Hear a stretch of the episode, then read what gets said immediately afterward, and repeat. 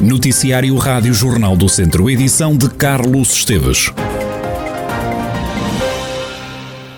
Um jovem de 17 anos foi detido pela GNR no Conselho de Moimenta da Beira por posse de armas proibidas. O jovem estava a ser investigado há dois meses por ameaças.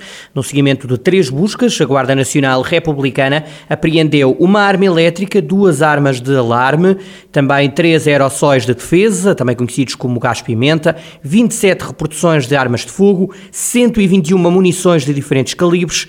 O jovem foi constituído erguido. O caso foi comunicado ao Tribunal de Moimenta da Beira.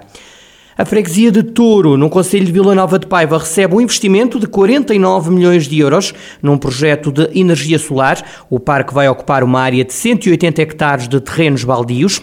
O presidente da Câmara Municipal de Vila Nova de Paiva, Paulo Marques, justifica o investimento do município nas energias renováveis como uma aposta ecológica e de consolidação económica partir do, do princípio que nós somos a capital ecológica e a partir daí temos naturalmente que estar muito interessados e muito empenhados em que tenhamos uma pegada ecológica bastante baixa no nosso Conselho e ajudar também os nossos colegas da região a tê-lo também. Dessa forma, o investimento em energias renováveis é absolutamente decisivo já o temos com a energia eólica e agora, obviamente, que vamos ter estes investimentos na energia fotovoltaica que fazem com que nós sejamos um Conselho verdadeiramente ecológico. Esse é o nosso ponto de partida. Obviamente que ter um investimento destes, desta magnitude, cria-nos também postos de trabalho e outras mais-valias para, para o Conselho e para a região, que, que não são de menos importância e que fazem com que também seja o retomar do, da atividade económica no nosso Conselho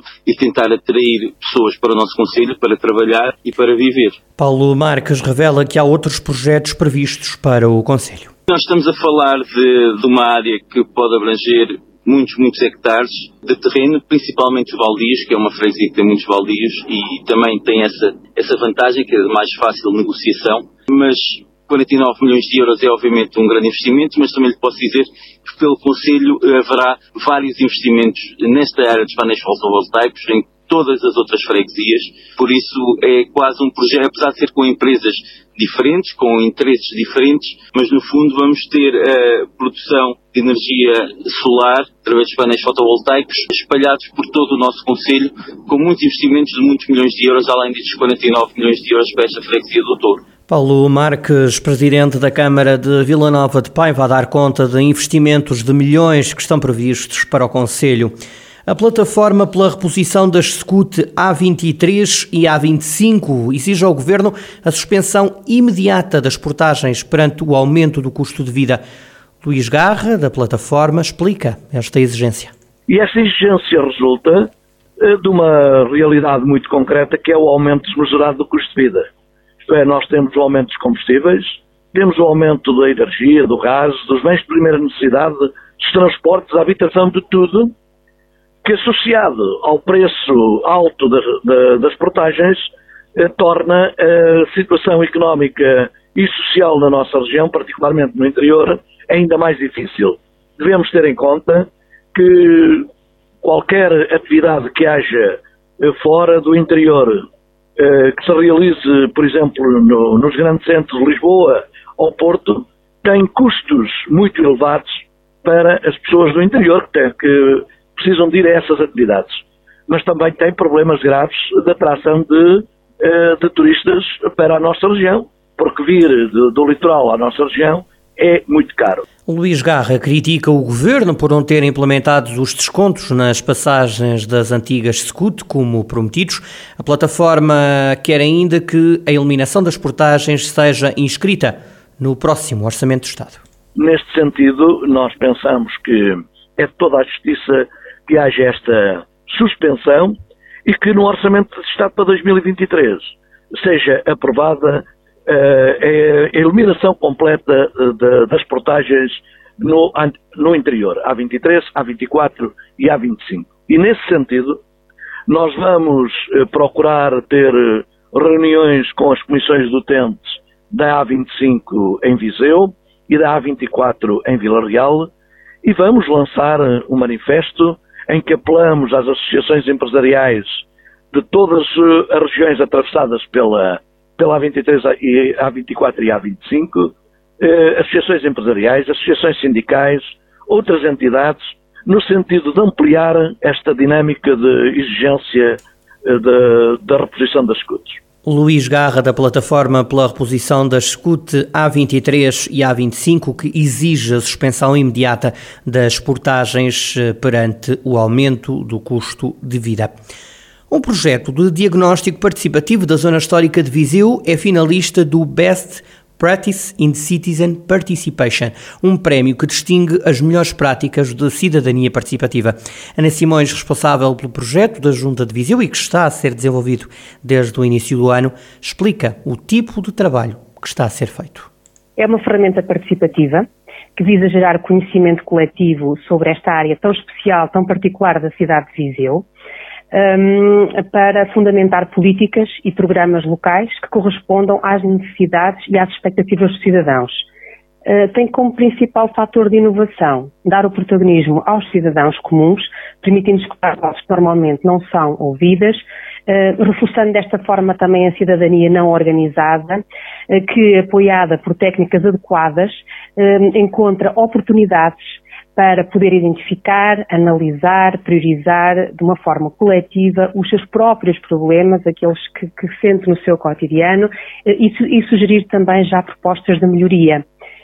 É uma ferramenta de caracterização da zona histórica de Viseu, que pode também ajudar o território a captar fundos para a implementação de estratégias de ação definidas coletivamente, ao mesmo tempo que coloca na agenda dos cidadãos assuntos da sua cidade, apelando à sua conscientização, à sua participação e, sobretudo, à corresponsabilização de todos. O projeto termina no final do mês, já foram feitas várias sessões com a população.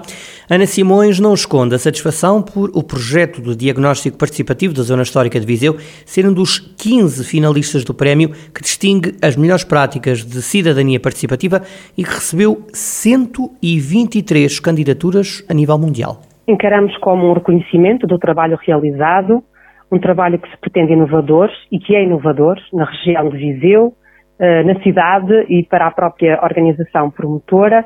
Eh, encaramos também como um incentivo à continuidade deste tipo de práticas, à continuidade deste processo em particular eh, e também como uma responsabilidade acrescida, obviamente, para fazermos mais e melhor. Ana Simões, do projeto de diagnóstico participativo da Zona Histórica de Viseu, um dos 15 finalistas do prémio que distingue as melhores práticas de cidadania participativa a nível mundial. As obras de construção da ecopista do Voga, que atravessa a antiga linha ferroviária entre Viseu e Oliveira de Frades, devem estar prontas em outubro. A novidade foi avançada esta terça-feira pelo presidente da Comunidade Intermunicipal de Viseu de Lafões. Fernando Ruas diz que as obras têm atrasado em vários pontos, e por diversos motivos. Tivemos também os, os constrangimentos que aqui com certeza eh, tiveram. Durante muito tempo esteve abandonado, as pessoas foram eh, tomando posse e, portanto, agora libertar estes terrenos às vezes também já é, é digamos, difícil porque há eh, ocupações que já têm alguma duração e as pessoas sentem uma certa legitimidade e têm alguma dificuldade em abandonar outra vez. É, seguramente foi desses obstáculos que estivemos a tratar, mas também eh, problemas de atraso de obras, mas veremos de fazer e concluir esta, esta situação. A ecopista do Voga tem 63 km e representa um investimento de mais de 3 milhões de euros. Oliveira de Frades tem o maior troço da ecopista, são 27 quilómetros. O projeto é, por isso, estruturante para o Conselho, diz o Presidente da Câmara, João Valério. Esta pista representa um forte investimento turismo, no turismo da parte do Conselho e, e na verdade, insere-se na política de desporto-aventura, desporto-natureza, que quer o nosso Executivo, quer os anteriores Executivos vêm já uh, implementando no território e, para mim, representa também mais do que isso. Representa aquilo que deve ser o investimento público uh, no, nos Conselhos do interior, porque é um investimento em rede, é um investimento que atravessa vários Conselhos e permite ao turista conhecer todo um território, não só as partes urbanas, como também as freguesias. Agora o desafio será fixar os turistas que aqui passam na ecopista, portanto que não seja apenas um ponto de passagem, seja também um ponto de paragem, e isso será depois da competência de cada Conselho conseguir fixar e atrair turistas ao seu território e criar-lhes também atividades laterais à Ecopista para que possam passar aqui à noite, pernoitarem, conhecerem restaurantes, conhecerem os nossos monumentos e é esse o desafio para os próximos tempos. As obras da Ecopista do Voga estão ainda em curso, os trabalhos devem estar concluídos dentro de quatro meses. É 30 de julho que o Tondela joga a Supertaça de Cândido de Oliveira frente ao Futebol Clube do Porto. O jogo é num sábado, às 9 menos um quarto da noite. O encontro vai opor o Futebol Clube do Porto, que é campeão nacional e que venceu a Taça de Portugal e que é também o recordista de títulos da Supertaça. Tem 22 troféus conquistados. Quanto ao Tondela, é finalista vencido da taça na temporada 21-22 e não tem qualquer supertaça no palmarés. Beirões e Dragões abrem assim a nova época depois de terem sido os protagonistas do último jogo da época passada.